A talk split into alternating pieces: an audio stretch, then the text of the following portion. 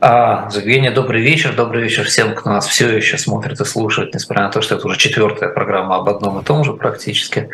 Спасибо за ваше внимание, спасибо за ваши отзывы. Мы получаем тысячи отзывов э, под каждой передачей. А, большинство из них, естественно, положительные, много отрицательных, что тоже приятно. Все-таки есть грузинская пословица, что мужчина, который не имеет врагов, не мужчина, так что я наслаждаюсь и тем, и другим. А, так или иначе, мы стараемся учитывать ваши замечания. Замечания приходят, мы будем что-то потихоньку менять, э, какие-то вещи доделывать, делать лучше. Вот потихоньку про книги начинаем говорить. Сегодня мы даже упомянем несколько книг уже в программе. И немножко об источниках информации сегодня поговорим, потому что много вопросов было о том, где брать информацию. Меня очень многие стали увлечать в том, что те цифры, которые я привожу, различаются а, по сравнению с теми цифрами, которые люди находят сами. Вот, тоже об этом стоит поговорить. Но э, традиция есть традиция. Мы придумали себе традицию начинать с вопросов. Поэтому давайте начинать с вопросов. Да, давайте начинать с вопросов. Роберт спрашивает, как и на что как, на что и насколько влияет смена валюты в еврозоне, да и само вступление страны в ЕС? Вопрос родился в связи с переходом на евро в, Хорма... в Хорватии с 1 января 2023 года. Что ждет экономику страны и как вообще э, переход э, и с какими последствиями проходит в других странах и что это может за собой повлечь? Очень хороший вопрос. Черногория, кстати, там, где вот у нас большой офис, э, и один из трех центров, наверное, нашей компании, она на евро перешла очень давно, даже не будучи членом Европейского Союза. И, и в этом было много смысла на тот момент. Вообще переход на ПЭК, так называемый, то есть привязку своей валюты к иностранной валюте или просто на валюту крупного блока, он, как всегда в этой жизни, да, он несет и положительные стороны, и положительные эффекты, и отрицательные.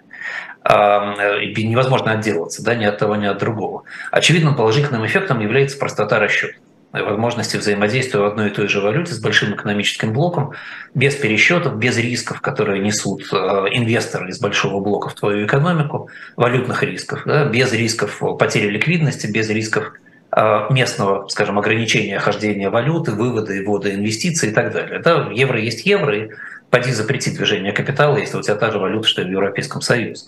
И э, это очень хорошо для инвесторов. Это, по идее, должно увеличивать объем инвестиций, и это так всегда происходит когда страна переходит на, ну, либо на ПЭК, либо целиком на другую валюту, валюту крупную, валюту большого рынка, то инвестиции резко растут.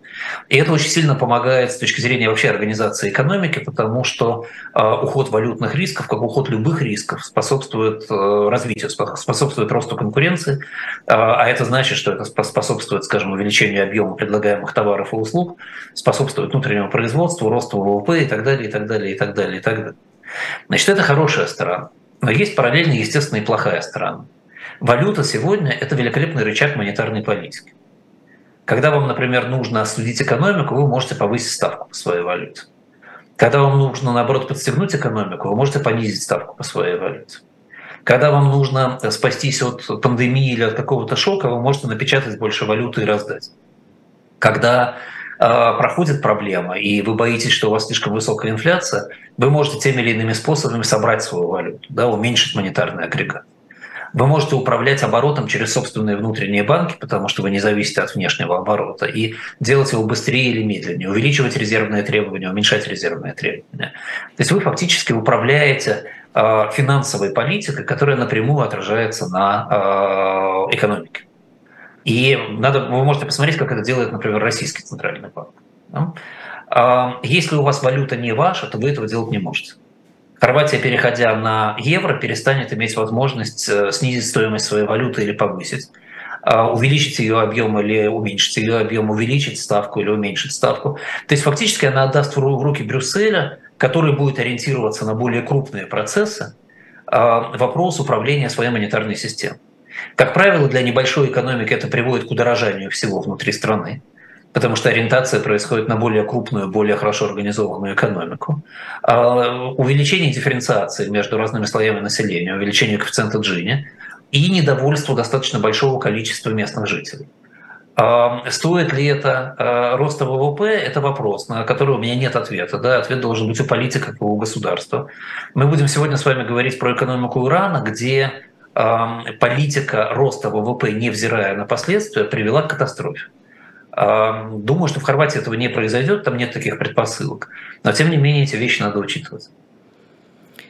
Э, Дмитрий А. спрашивает, по каким причинам страны, которые скатываются в разные формы диктатуры, не могут пресечь 10-12 тысяч долларов ВВП на душу населения? Китай, РФ, Турция как примеры. И почему именно такая цифра? Это очень хороший вопрос сразу по нескольким параметрам. Во-первых, потому что э, он э, пробует создать причинно-следственную связь, которая на самом деле далеко не так однозначна. Это большой вопрос. Это они не могут пересечь эту планку или они скатываются в диктатуры, потому что не могут пересечь эту планку, например. Да, и, а, и ответ на этот вопрос тоже совершенно неоднозначный. Мы достаточно хорошо понимаем, что у авторитарных систем есть ограничения естественные на рост экономики. И потому что риски высоки, и потому что авторитарные системы сваливаются в бюрократизацию, и потому что они должны быть для поддержания авторитаризма достаточно изолированными, ну, либо, так сказать, как Турция, там, полуизолированными, либо как Россия сейчас или Иран, совсем изолированными, да, вот, но тем не менее эта изоляция сильно вредит. А, и поэтому рост экономики бьется как бы в стеклянный потолок. Это стеклянный потолок у а, там, хорошо развитых стран, не ресурсно, где-то 500-600 долларов на человека в год прироста. И Китай демонстрирует вот этот потолок там все время сейчас. Да, мы видим, что он скатился ниже 5, уже ниже 4% роста. И ровно потому, что он все время, упираясь в этот потолок, не может продвинуться дальше. Вот. Когда мы говорим о э, ресурсных диктатурах, там на самом деле может быть самая разная ситуация. Мы говорим про автократию, скажем, иранскую, турецкую, российскую, китайскую, да, а автократия в Саудовской Аравии мы не вспоминаем. А там ведь ВВП существенно выше. Да, и, но это связано просто с тем, что там больше ресурсов на душу населения, и за счет этого можно получать большой ВВП. И про Иран, когда мы будем говорить, мы все время будем сталкиваться с резким изменением объема ВВП в зависимости от стоимости нефти. И тоже казалось, да, там, ВВП прыгает в 2-3 раза, а диктатура никуда не девается. Вот, поэтому здесь так нельзя определенно говорить, здесь скорее надо говорить о ВВП не ресурсном или ВВП произведенном труду. И вот там действительно он мал, потому что инициативы очень мало, а, и инвестиций очень мало, и инициатива пресекается активно в диктатурах, потому что она опасна. Опасно проявление независимых потоков капитала, потому что они могут повлиять на власть. Вот. И, и я бы это, этот тезис, о котором вы говорите, переформулировал. Я бы сказал так, что нересурсная часть ВВП в автократических странах имеет тенденцию к очень медленному росту, либо к снижению, в зависимости от ситуации. И поэтому просто исторически она не может никак набрать высоту.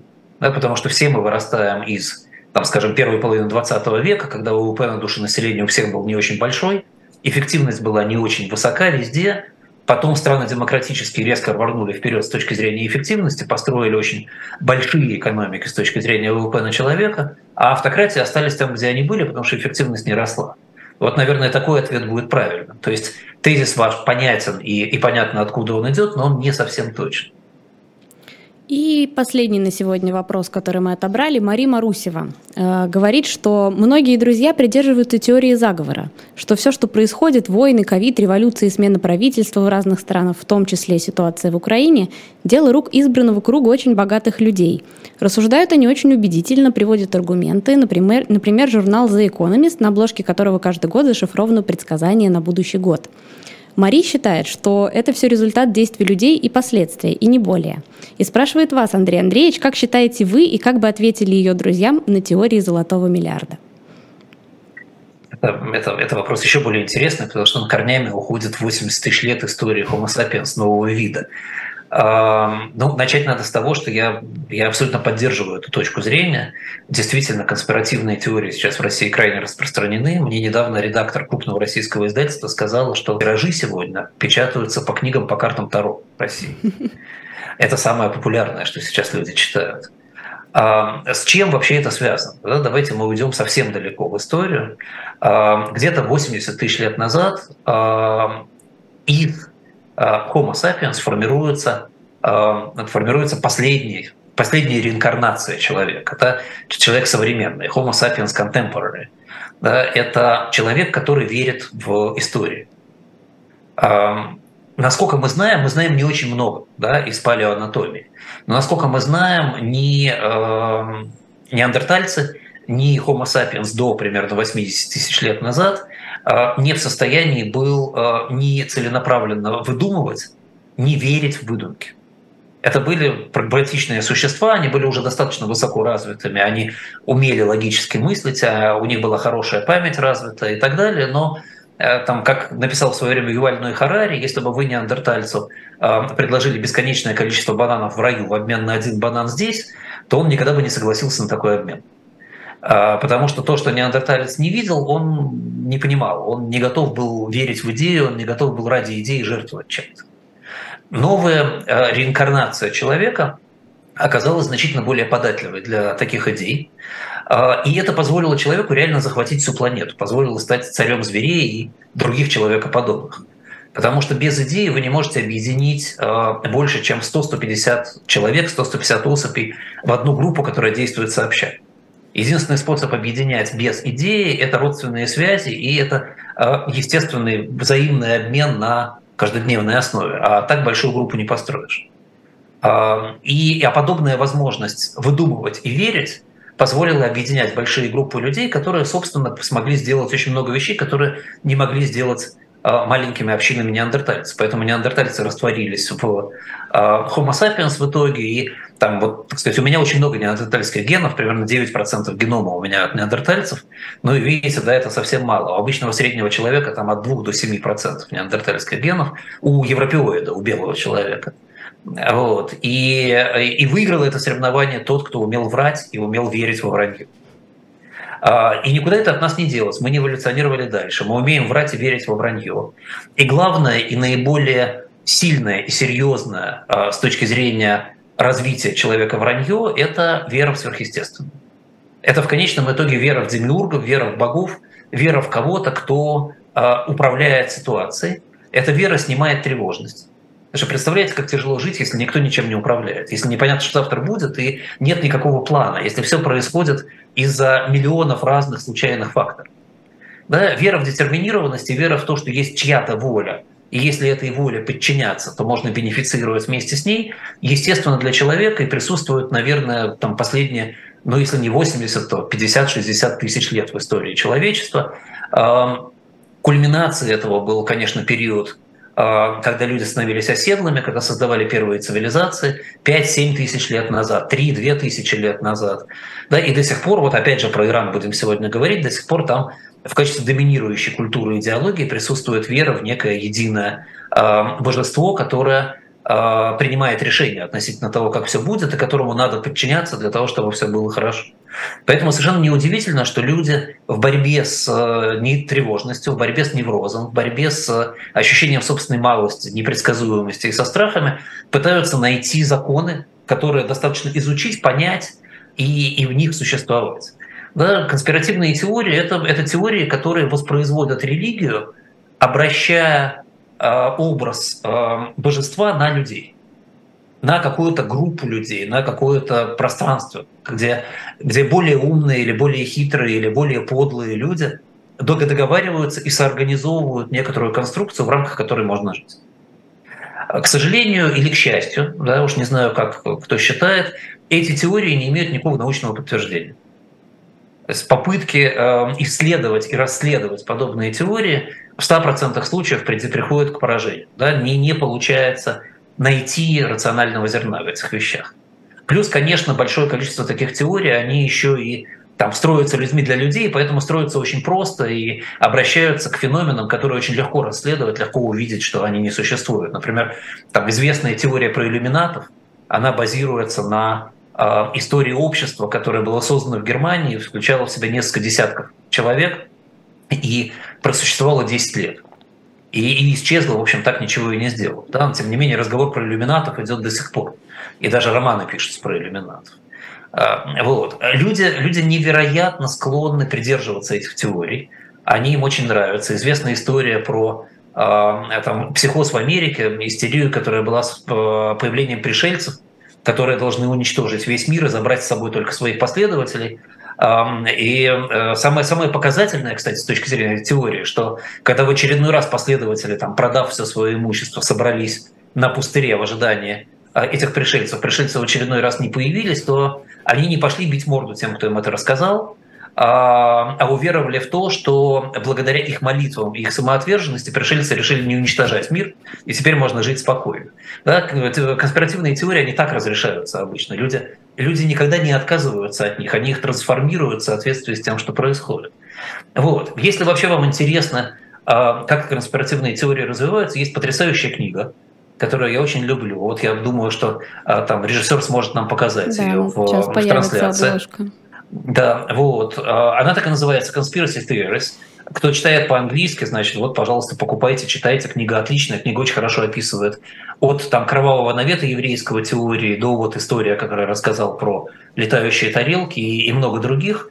И в том числе очень много говорит с точки зрения психологии о том, откуда эти теории берутся, как они развиваются, и стоит ли им верить, и как их проверять. В том числе, прочитав эту книгу, вы, наверное, сможете проверить и теорию про Рокфеллеров, а, Ротшильдов и про их борьбу за э, контроль над миром. Да, книжка появилась, можете читать, изучать, а мы перейдем к следующей нашей рубрике «Детский сад». Э, поговорим про информацию и про источники информации. Да, мне кажется, очень важный вопрос. Спасибо, Женя. Эм, очень много нам приходит вопросов по поводу источников информации. Угу. И в частности, эм, обиженные слушатели или читатели пишут, что вот вы сказали, скажем, про там, 12 миллиардов долларов резервов Турции, а вот у меня ссылка на руках, и там написано, что их там типа 48 или даже 102. Да, и, и как нам с этим быть и вообще чему верить?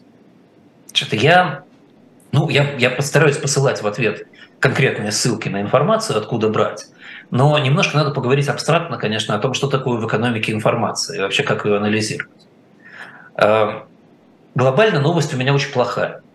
Дело в том, что находить релевантную информацию в экономике очень сложно.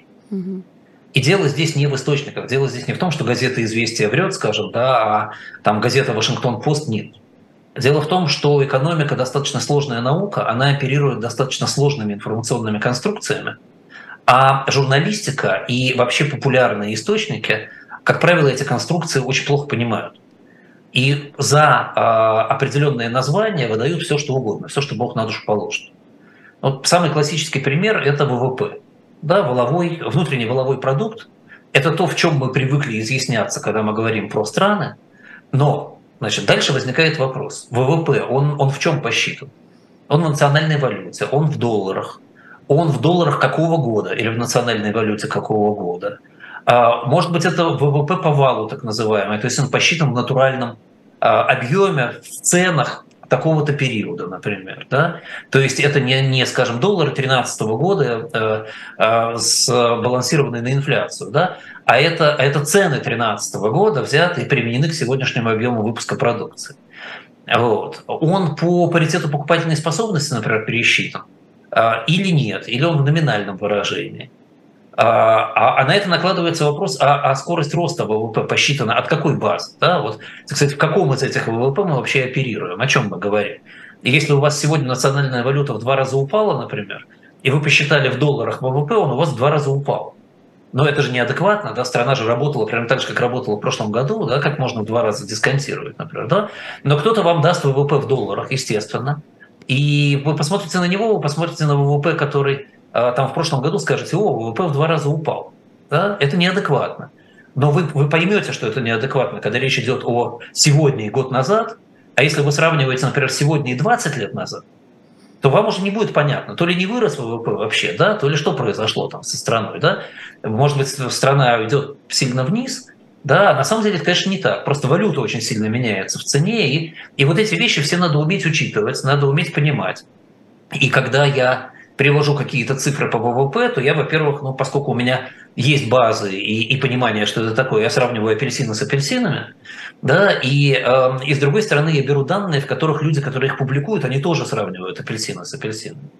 Да, если вы э, где-то либо, либо данные берете у тех, кто не понимает, либо сами не очень понимаете конструкт, то у вас могут получиться совершенно любые цифры. И э, здесь вот, так сказать, просто, так сказать, sky is the limit, да, вот что хотите, то и получите, да, и, и потом будете удивляться, почему других цифры другие. Поэтому старайтесь смотреть на источники адекватные, э, и, э, и слушать людей, которые немножко в экономике понимают. Да? Не журналистов, которые пишут про экономику, а людей, которые немножко в ней работают. Да? Здесь, здесь будет накладываться очень много других вещей, еще кроме того. Да? Например, вы открываете сайт с вопросом, там, например, там, ВВП Ирана. Да, написали, открыли сайт, на этом сайте написано ВВП Ирана. А вы не можете быть уверены, что это ВВП сегодняшнего дня. Скорее наоборот, какой-нибудь 17 год или 15 -й. Эта цифра застряла, она так висит и продолжает по ссылке отвечать на вопрос про ВВП Ирана. Да, и всегда, всегда нужно смотреть, как, как информация себя ведет, а очень часто вы попадаете на сайт, где информация без даты. Ну просто вот есть статья, там ВВП Ирана, скажем, 300 миллиардов долларов. У статьи нет даты, о чем речь, когда, как. Вы возьмете эту цифру, да, значит, непонятно, как она транслируется. Очень часто многие источники дают ВВП, скажем, за месяц или за квартал. Обязательно они об этом пишут? Нет, совершенно не обязательно. Они могут просто давать ВВП за месяц, вы сами разбираетесь. Вот, и так далее, и так далее, и так далее, и так далее. Здесь действительно проблема большая. Кому можно доверять? Значит, можно доверять ЦРУ. Однозначно. Сайтам, связанным с ЦРУ, которые печатают статистику ЦРУ, Э, доверять можно, они очень аккуратны, они очень точны. Э, ЦРУ, вообще говоря, это не, это не ФСБ, да, это совершенно другая контора, она работает по-другому. Она очень большая часть ЦРУ – это совершенно официальный кусок, который занимается сбором информации, статистикой, анализом. Очень много публикуется открыто, очень много баз данных есть в открытом режиме и так далее. Смотрите обязательно, это, это очень интересная база. Есть так называемый American US Census Bureau, американское статистическое агентство. Они тоже очень много собирают, им можно доверять, они дают точные цифры. Есть Reuters. Reuters иногда заносят, но, но в целом, в общем, если вы получаете цифры от Reuters, то почти всегда они будут адекватны. Иногда у них случаются какие-то провалы такие совершенно безумные вдруг, но это скорее какие-то ошибки текущие, да, они исправляются со временем. Хуже Bloomberg. Bloomberg чаще ошибается. Э, сайты OECD работают достаточно хорошо, э, их агентства информационные работают неплохо, им тоже можно доверять. Есть OECD-шные э, сайты, которые даже дают очень красивые картинки, там разбиение экспорт, импорт, FDI и так далее. Там, там более-менее адекватные цифры с опозданием где-то на год, на полтора, на два. Там это тоже можно все смотреть. Статисты и Trading Economics это два очень больших серьезных источника данных, которые, к сожалению, во-первых, у них всегда используются сугубо научные подходы к представлению данных, и далеко не всегда можно понять сходу, что они имеют в виду, а во-вторых, они достаточно часто дают ложные данные. Это надо учитывать. Они, они всеобъемлющие, а у них много данных, хорошие подборки, можно скачивать Excel, но далеко не всегда эти данные адекватны, и это надо понимать. А вот я не знаю, я думаю, что я не облегчил жизнь этим, но, но вот это такая реальность. Так что в этом смысле а, еще одна проблема, которая есть, что, в общем, любой тенденциозный а, журналист или политолог или пропагандист достаточно легко находит возможность фальсифицировать данные и ссылаться на источники.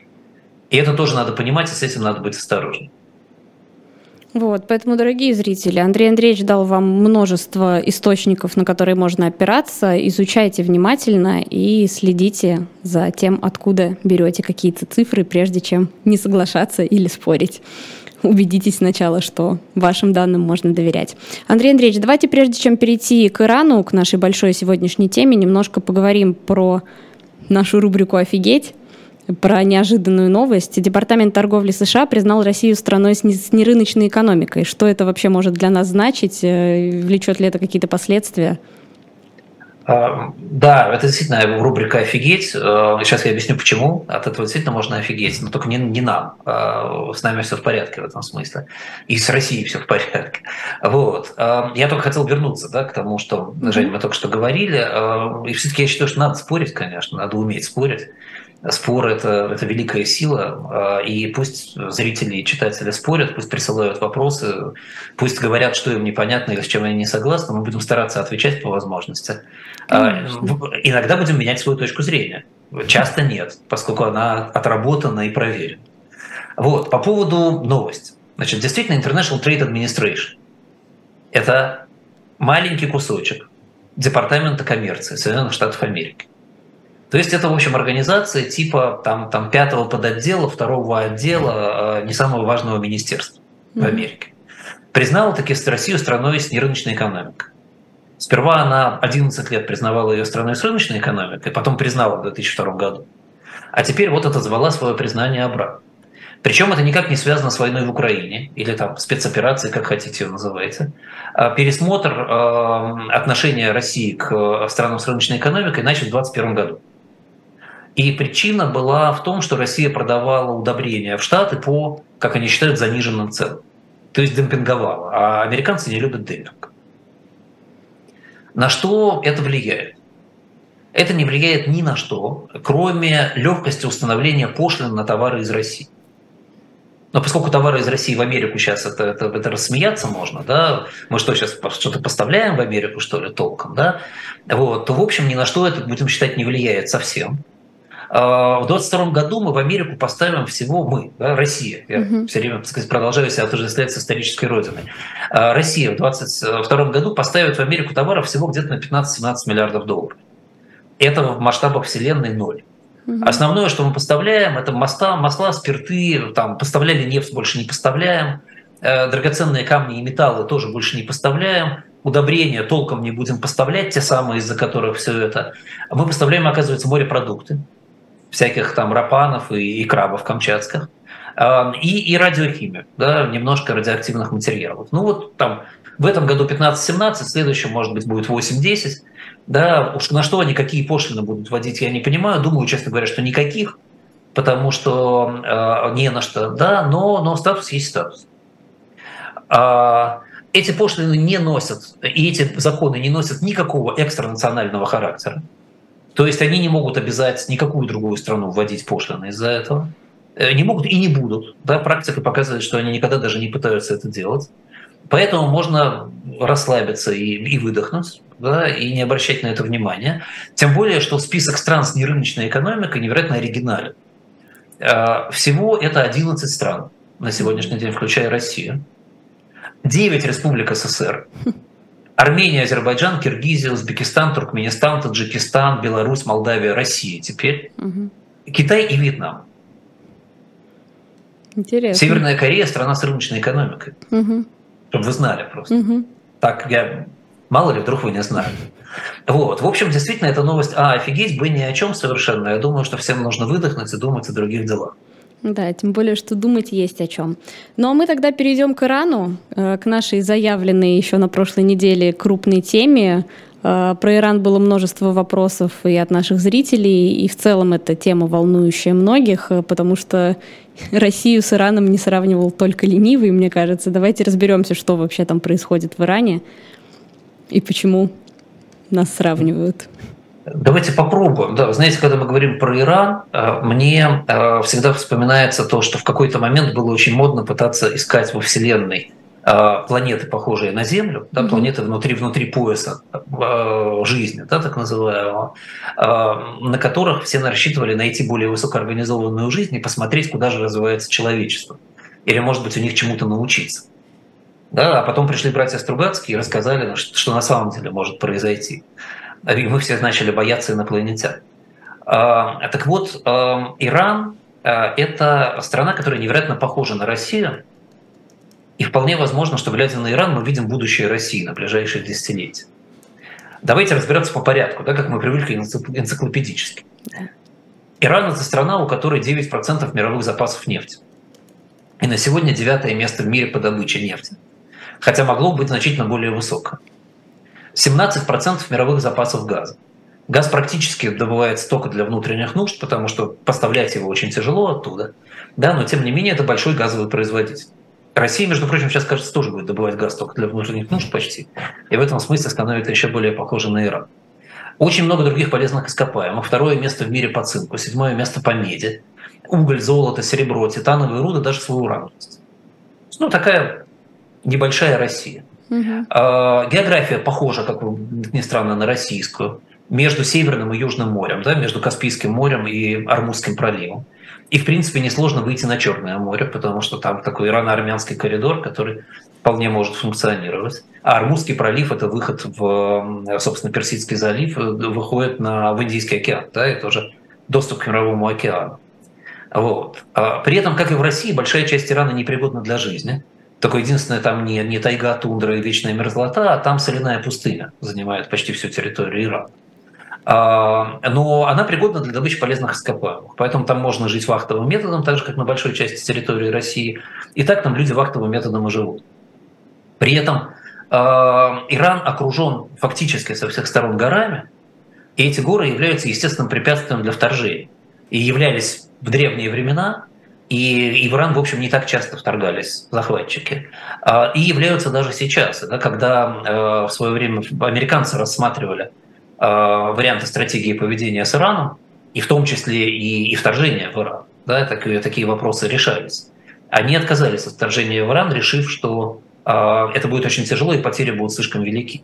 Иран в этом смысле естественным образом защищен достаточно хорошо. Вот. При этом, э, поскольку в основном население Ирана живет в предгорьях, то, а, там есть террасы с разным климатом, да, вверх в гору, и можно производить очень разные э, продукты э, сельскохозяйственной деятельности, а, и получается очень интересное распределение и естественная дифференциация по классам людей. Те, кто побогаче, живут повыше, те, кто победнее, живут пониже. И это очень сильно делит людей и создает естественную такую классовую дифференциацию, которая еще больше усиливает проблемы исторические, э, популяционные в Иране. Вот. Э, в Иране очень много глины, да, глина, кирпич – это дешевый строительный материал. Поэтому в Иране нет проблем с капитальным строительством. А, и поэтому в Иране всегда строилась инфраструктура, и в древние времена хорошо строилась инфраструктура. Вот. И вообще говоря, а, будучи многонациональной страной, Иран действительно очень многонациональная страна с исторической памятью империи. Иран – это Персия, да, исторически, Персидская империя. А, с исторической, память, исторической памятью язычества и когда-то конверсии в э, единобожие, да, ну, в ислам. Да. Если Россия конвертировалось из единобожия в православие, да, то у Ирана сходный, но, так сказать, восточный путь. Вот. Действительно, эта страна очень напоминает Россию по своей исторической логике, конструкции, культуре, э, по всему. Я очень много общаюсь с иранцами в Лондоне, и, и мы действительно мы не устаем находить эти сходства культурные, э, конструктивные, социальные, да, структурные с точки зрения семей, с точки зрения взаимоотношений, логики восприятия мира и так далее. Вот. А, ну вот теперь можно поговорить про то, что из Ирана сделала жизнь. Да? А, в 1975 году ВВП Ирана и Турции были равны между собой, равны 50 миллиардам долларов. В 1986 году за счет резкого роста цен на нефть к этому моменту Иран производил уже 200 миллиардов долларов ВВП. Это, ну, кто помнит, через 6 лет после революции, несмотря ни на что. Да, а Турция производила все еще те же, а, а в Турции производила, ну не все еще те же, но производила 75 миллиардов, да, то есть сильно меньше. В, к 90-му году, да, поскольку данные по Польше независимые у нас есть только с 90-го года, Польша производила только 65 миллиардов долларов ВВП. Население Ирана было э, примерно 50 миллионов человек на момент революции – Население Турции было тоже примерно 50 миллионов человек. Население Польши 90-го года 38 миллионов человек. Теперь интересно сравнить эти три страны на сегодняшний день. Угу. На сегодняшний день Иран производит 230 миллиардов долларов ВВП. Это две с половиной, чуть больше, 2 700 тысячи долларов ВВП на человека. Это очень бедная страна. Турция производит 815 миллиардов долларов ВВП, это в 4 раза 4 больше. Раза. Да, Польша производит 670 миллиардов долларов ВВП. Это в 3 раза больше, чем Иран. Да? Фактически Иран с 1986 года не вырос по ВВП при удвоении населения. Турция выросла в 11 раз при удвоении населения, а Польша выросла в 10 раз вообще без роста населения. Да, вот сравнительно экономически, что происходит со странами. Турция страна со смешанной э, экономикой и политикой, которая в последние годы плохо себя чувствует. Польша страна с демократической экономикой и политикой, Иран страна с религиозной автократией. Если говорить про рынок труда да, в Иране, безработица в Иране 12%, среди молодых людей безработица 27. Помните, в Турции безработица да. ниже и среди молодых, и среди, и среди вообще. Да? И при этом в Иране сейчас надвигается ощутимая демографическая яма. Если у Турции пирамидка ровная, то в Иране в зоне 15-30 лет сейчас на 25% меньше людей, чем в более высоких зонах. Почему? 79 год, отток населения, люди в течение длительного периода времени рожали сильно меньше, а, и сейчас Иран начинает страдать от нехватки молодой рабочей силы, квалифицированной, да, неквалифицированной, как видите, очень много, mm-hmm. да, безработица фактически каждый четвертый. Почему квалифицированной рабочей силы мало, тоже понятно. За 10 лет э, с начала революции страну покинуло 25% людей с высшим образованием. Это то, что может ожидать Россию да, в ближайшие 10 лет. И чего, чего не хотелось бы видеть, конечно, никому, кто живет в России. Да. Вот. Еще одно интересное свойство Ирана – это то, что э, ВВП по паритету покупательной способности в Иране практически совпадает с ВВП по номиналу. Паритет покупательной способности очень низкий, ну или очень высокий, если хотите, угу. да, а потому что все очень дорого. Потому что очень много импорта и потому что очень тяжело и неэффективно производятся внутри товара. В отличие от Турции, да, помните, мы говорили, что там разница типа там в три с половиной раза фактически по этим ВВП, да, а, а в Иране разница только полтора. То есть 2 700, но плюс полтора прибавляете, то есть Иран, Турция это там типа 35 по паритету покупательной способности, а Иран 4. Угу. И это, это разительнейшая разница в этой ситуации. И это очень накладывает большую печать на экономику Ирана. И в Иране в этом смысле жить очень тяжело. И вообще история Ирана последнего времени очень хорошо повторяет историю России, а, ну, может быть, с лагом в 50 лет.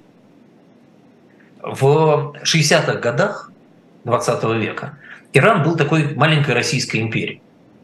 Шах, который пытался реформировать страну, бурный рост э, городской экономики, э, так называемая городская индустриализация – при этом страна ресурсная, зависит от глобальных нефтяных корпораций, которые обеспечивали добычу.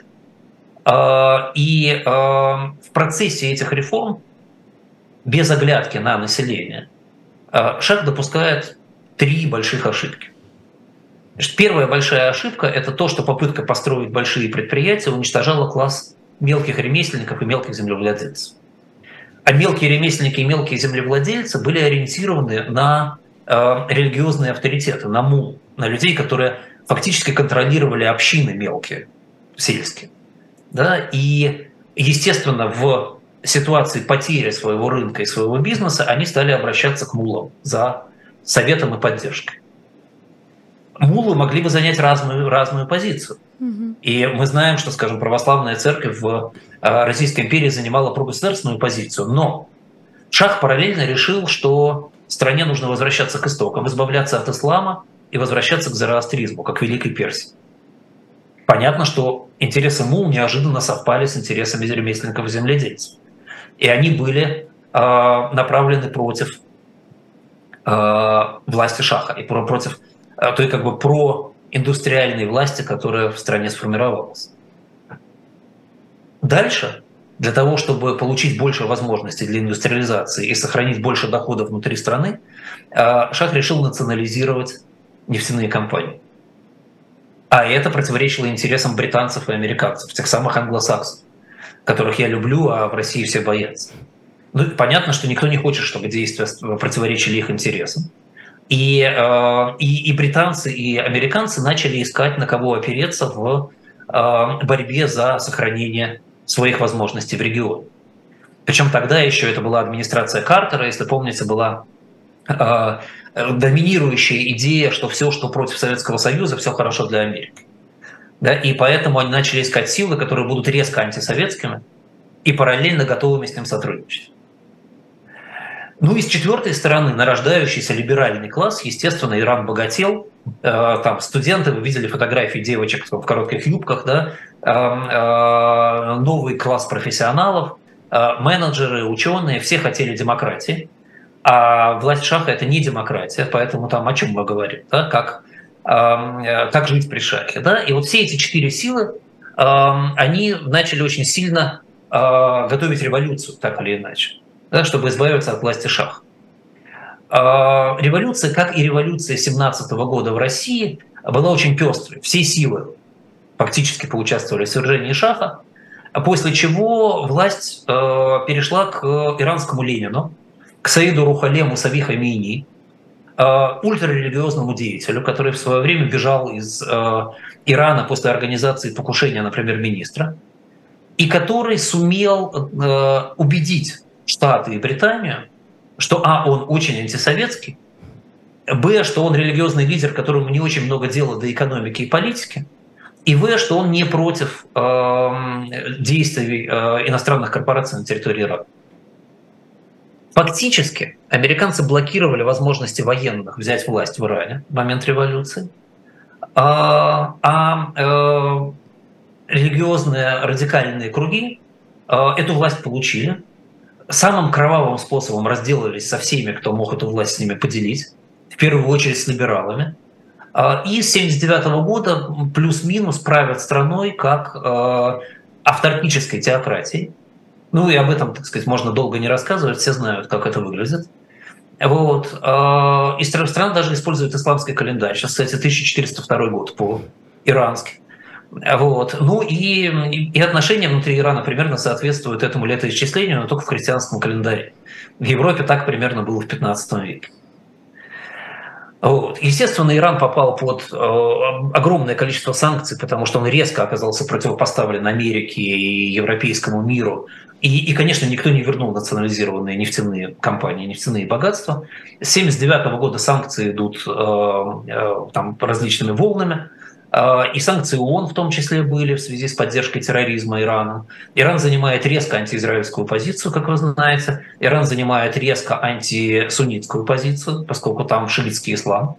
Иран занимает резко антиамериканскую позицию, причем антиамериканская риторика Ирана невероятно похожа на сегодняшнюю антиамериканскую риторику в России. Тоже изгоняют иблисов, э, и там это есть. Вот. Э, и, конечно, все это не могло не сказаться на взаимоотношениях с внешним миром. Что, что происходит в экономике китайской да, в связи с этим? Да, как существует а, все в таких санкциях? Да, оно существует, надо сказать, оно живет, но вот как живет, я сказал, да, там, так сказать, 4 тысячи по PPP и 2 700 по номиналу ВВП на человека. Да, э, в реальности прилично с Ираном торгует только Китай. Он торгует с ним только в юанях. Американцы согласовали торговлю в юанях как вышедшую из-под санкций для Китая в рамках большой пакетной сделки с Китаем о многих разных вопросах. Тем не менее, китайский импорт из Ирана сейчас меньше в два раза, чем он был до революции. Иранский экспорт – это на 70% нефть, в основном сырая. А, Иран очень мало производит переработанной нефти, и авиационное топливо, например, завозит в страну, потому что не может его произвести. А, Причем а, большая часть иранского экспорта нефти – это так называемый экспорт-призрак. Как это делается? Танкер в Иране загружается нефтью, выходит в открытое море, выключает GPS-навигатор, его перестает быть видно, его нет. Там в море он ждет другой танкер под флагом, скажем, Малайзии, который подойдет, перельет в себя нефть и пойдет дальше. Когда малазийский танкер придет э, в порт, он объявит, что это там нефть, купленная в другом месте, и будет продавать ее как нефть, купленную в другом месте. Угу. В какой-то момент, как утверждает ЦРУ, у Ирана в море одновременно плавало 15 миллионов баррелей нефти в ожидании покупателя. Это достаточно рискованный бизнес. Там покупатель может не прийти, может отказаться в последний момент, да, там все что угодно. Покупают они эту нефть с большим дисконтом. А, и, и, и так или иначе Иран теряет, конечно, деньги. Он мог бы много больше зарабатывать на нефти. Но, увы. А текущий объем экспорта Ирана колеблется от 40 до 90 миллиардов долларов в год. Да, опять же, мы сегодня делаем сравнение. Турция, Турция 200 миллиардов, Польша 330 миллиардов долларов в год. Да, вот. Значит, соотношение. При том, что Иран – это ресурсная страна, мог бы продавать очень много. Вся страна работает на газу. Газ почти не экспортируется, газ используется внутри, на газу ездит э, большой объем транспорта, на газу работает все отопление, э, на газу работает добыча энергии, на газу работают предприятия. Вот. Экспортируется газ Ираном в регионе немножко, да, 20 миллиардов кубов в год. В 2021 году Россия экспортировала 250 миллиардов кубов, да, вот для сравнения. Угу. Вот. Самое большое месторождение газа, иранское Южный Парс, фактически не разрабатывается. Там пытался что-то делать Тоталь. В итоге он ушел в 2017 году совсем. и иранцы не способны своими технологиями ничего поднимать. Э, в Иране есть э, попытки делать СПГ. В основном они делаются через фраг так называемых FLNG судов. Э, это маленькие СПГ-заводики плавучие, которые сами сжижают и сами отвозят. Но, но эти объемы совершенно ничтожны. Так на судах много не сделаешь. Ни одного СПГ-завода Иран не в состоянии построить сам. Если говорить о иранских деньгах, до революции инфляция в Иране была около 10% в среднем в год. После революции это в среднем 18% с бросками под 40-50% иногда. Э, э, если взять тысячу реал 79 года, то сейчас это примерно 2 с четвертью миллиона реалов по соотношению покупательной способности. Нет, Женечка, не надо так страшно качать головой. Я понимаю, мы с вами думаем про доллары. Угу. Там соотношение 1 к 4 за это время. А вот э, тысяча рублей того времени сейчас стоит почти 3,8 миллиона рублей. Ух ты. Вот, а чтобы вам не было очень обидно за рубль, тысяча лир того времени сейчас стоит 578 миллионов лир. Вот, так что Иран еще не самое страшное место в этом смысле. С точки зрения экономики иранской, э, после 1979 года те собственники предприятий, которые не бежали за границу, в основном были казнены. Предприятия были так или иначе национализированы, а потом э, в течение 20-летней, даже, может быть, 25-летней приватизации переданы за копейки либо чиновникам государственным, э, правоверным мусульманам, либо сразу корпус стражи исламской революции. Корпус стражи исламской революции, нам хорошо знакома эта организация, это ФСБ и Нацгвардия в одном флаконе. Вот э, в Иране это самый большой предприниматель. Он владеет, ну, наверное, больше половины всех бизнесов в стране. Эффективность всех бизнесов чудовищна, потому что управляются они по законам шариата, а не с точки зрения рынка и здравого смысла. И, э, но при этом они как-то работают. Да, там можно много рассказывать, сейчас у нас не будет времени на конкретные примеры, но, но там очень много есть таких прямо примеров компаний, которые были известны на весь мир, а сейчас производят э, очень плохой товар на, на очень внутренний рынок. Вот банковская система вся под контролем КСИР, около 30 банков в Иране существует, по-моему, ровно 30 банков. КСИР контролирует практически весь бизнес недвижимости. Вот. И КСИР же контролирует э, международный денежный обмен и международные расчеты и переводы, контролирует косвенно, потому что этот бизнес очень похож на бизнес обменников в России 90-х. Он называется Хавала и работает так же, как работали торговцы на черкизовском рынке в свое время. Это маленькие компании, которые э, действуют таким образом. Там деньги идут в обе стороны как бы без движения. Да? Если там лицо А хочет лицо Б из Ирана перевести X денег, а лицо В хочет перевести лицо Г в Иран X денег, то фактически лицо А отдает э, X денег Г через компанию Хавалы, а В отдает X денег Б через компанию Хавалы за рубежом. Да? И там берется какая-то комиссия. Вот. А комиссия это примерно 1-2% от суммы такой сделки. И вот таким образом более-менее можно рассчитываться. Если это очень крупные компании, они, как правило, открывают филиалы в Турции или Арабских Эмиратах и платят через них. У них как бы собственная хавала через эти филиальчики. А, в Иране два курса фактически есть валюты реала. Они различаются примерно в 4-5 раз. А, и самый прибыльный бизнес в Иране – это быть большим чиновником, связанным с экспортными закупками, потому что ты просто получаешь деньги по официальному курсу, а, а потом продаешь их на внутреннем рынке по курсу в 4 раза, в 4-5 раз больше. Потом ты э, покупаешь на, так сказать, остаток, да, сколько тебе нужно реалов, чтобы их вернуть, возвращаешь, остальное оставляется тебе. Э, доля нереализованных экспортно-импортных контрактов в Иране порядка 70%. С этой системой аятолы ничего не могут сделать. И, и в основном из-за этого инфляция достаточно высокая, потому что чиновники и приближенные к власти люди все время зарабатывают таким образом, вбрасывая деньги на рынок фактически. Это, это, это, это большой а, способ заработка. За счет этого богатеют люди, которые находятся при власти и в партийных, и в мусульманских органах. Им надо куда-то девать свои деньги, поэтому в Иране работает рынок ценных бумаг. Угу. Этот рынок действительно работает, он никуда не девается. Капитализация рынка сейчас где-то 100 а, миллиардов долларов. Это где-то там половина ВВП иранского. А, она, правда, упала в два раза с 2014 года, но тем не менее этот рынок продолжает существовать. Около 600 компаний на рынке. А, и, и даже есть биржа для со всех маленьких компаний, у которых капитал около 300 тысяч долларов. Крупнейшая компания имеет капитализацию 4 миллиарда долларов. Вот такой вот там маленький а, ламповый комфортный рынок, на котором держат деньги люди, которые зарабатывают в Иране. Вообще, если смотреть за там, последние 30 лет, то средний, средняя скорость роста курса примерно 8%. Роста индекса да, примерно 8%. Вот. А, недвижимость с пика, который был где-то в 2006 году, когда все ждали ядерной сделки э, того, что санкции будут сниматься, упала примерно в 4 раза. Но зарабатывают в Иране на недвижимости не тем, что ее строят. То есть не тем, что ее перепродают, не тем, что она растет в цене, а как раз тем, что ее строят. Значит, как примерно выглядит контракт на строительство недвижимости в Иране? Строит КСИР, Корпус Стражи Исламской революции. Государство выделяет деньги. Эти деньги делятся на четыре неравные части. Одна часть сразу идет в карманы чиновников, выделяющих деньги. Три части идет китайскому подрядчику. Собственных подрядчиков фактически нет. Строят в основном китайцы. Из этих трех частей э, китайцы одну часть оставляют себе, одну часть отправляют на секретные счета в странах Ближнего Востока руководители КСИР на личные счета, и одну четверть они отправляют, одну, вот одну часть отправляют на секретные счета э, государства Иран, иранской власти, и потом это используется на поддержание режимов типа Хезбаллы, на шпионскую сеть, на продвижение своих интересов за рубежом и так далее. Это, в общем, очень напоминает распределение денег, которое было в СССР, ну, только что они распределялись просто сразу из казны, а не через э, подрядные организации. Вот. А, и так, так тоже богатеют и чиновники, и руководство КСИР.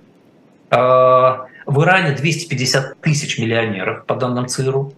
Огромная цифра да, для страны, в которой 80 миллионов человек и такая экономика. Ну и понятно, что все эти миллионеры очень тесно связаны с э, государством. Про э, иранскую авиацию, вообще иранскую технику я в середине года, по-моему, в июле писал очень подробно в Фейсбуке. Если хотите, найдите мой пост, почитайте. В принципе, у Ирана примерно в 4 раза меньше самолетов, чем у Саудовской Аравии. Самолеты в основном очень старые. Некоторые самолеты получены невероятно сложными путями, куплены черным образом, они продавались другим компаниям, случайно сели в Иране в качестве аварийной посадки, никогда не были переданы обратно владельцам. То есть, в общем, такие, как бы, так сказать, цельнотянутые самолеты, украденные у владельцев, иногда с согласия владельцев, потому что за это было заплачено. Вот. Некоторые самолеты летают э, под флагами других компаний, но в Иране, и, и эксплуатируются этими компаниями. Э, очень большое количество катастроф за последние, по-моему, 10 лет, я боюсь соврать, но около 2000 человек погибло в катастрофах авиационных. В основном, кстати, бьются старые российские борта. Там не, все-таки не очень старые американские, а просто старые российские. Но здесь тоже вопрос качества самолета. Вот. Но иранцы живут вот, вот в этой реальности а, с э, огромными расстояниями, с необходимостью преодолевать пустыню, с очень маленьким количеством самолетов а, и с э, очень старыми самолетами. А, но при этом не так плохо работает суверенная IT. У них есть свои интернет-магазины, свой YouTube-канал местный, свой э, сервис типа Авито, и даже свой типа GetTaxi сервис существует в Иране, можно вызывать через приложение такси. Э, государство запустило свой мессенджер.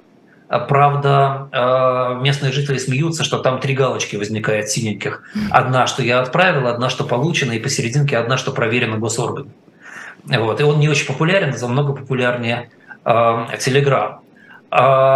Последнее, что можно интересного сказать про иранскую экономику, это то, что в 2021 году майнинг биткоина привел в Иране к энергетическому кризису и даже был запрещен на 4 месяца. В принципе, в Иране добыто 5% всех биткоинов мира. Вот. Если подводить итог, у нас осталась одна минута. Да. В Иране все, в общем, уже как в России. А, бюрократия, коррупция, борьба госкорпораций с частными компаниями, методами посадки в тюрьму владельцев частных компаний. Тоже, если спросите, я потом в следующей передаче расскажу про какие-то конкретные кейсы. В стране есть несколько экономических зон особых, но при этом объем иностранных инвестиций составляет примерно от 1 до 2 миллиардов долларов в год. Это в 10 раз меньше, чем в Турции, и в 20 раз меньше, чем в Польше. Вот прошу любить и жаловать, передача наша заканчивается, времени у нас совсем мало. Я думаю, я думаю, что Россия в силу многих особенностей своей структуры очень склонна сейчас строить экономику а-ля иранская, какой она будет через 10-15 лет, если ничего не изменится. Вот вы можете посмотреть, глядя на Иран. И, кстати говоря, если хотите более подробно еще почитать про Иран, есть и вторая книжка, да, которую да, вторую книжку хочу вам обещали. показать. Да, называется «На Power of Geography» э, Тима Маршалла. Блестящая книга на тему о том, как география меняет страны. Там есть очень большая глава про Иран, я вам очень советую ее почитать. На этом, наверное, нам с вами пора заканчивать. Спасибо, пишите, э, звоните, пишите вопросы, присылайте темы. Э, встретимся с вами через неделю и поговорим все-таки о социальных тенденциях в России, немножко о рынке ценных бумаг, поговорим о крахе криптовалютной биржи, который случился, но мы с ним не успели поговорить сегодня – и будут еще какие-то интересные темы. Спасибо вам всем за внимание. Да, спасибо, Андрей Андреевич. Андрей Мовчан, финансист, основатель группы компаний по управлению инвестициями Movchan's Group. Задавайте ваши вопросы в комментариях, подписывайтесь на «Живой гвоздь», подписывайтесь на телеграм-канал «The Movchan's» а, и увидимся в следующий понедельник.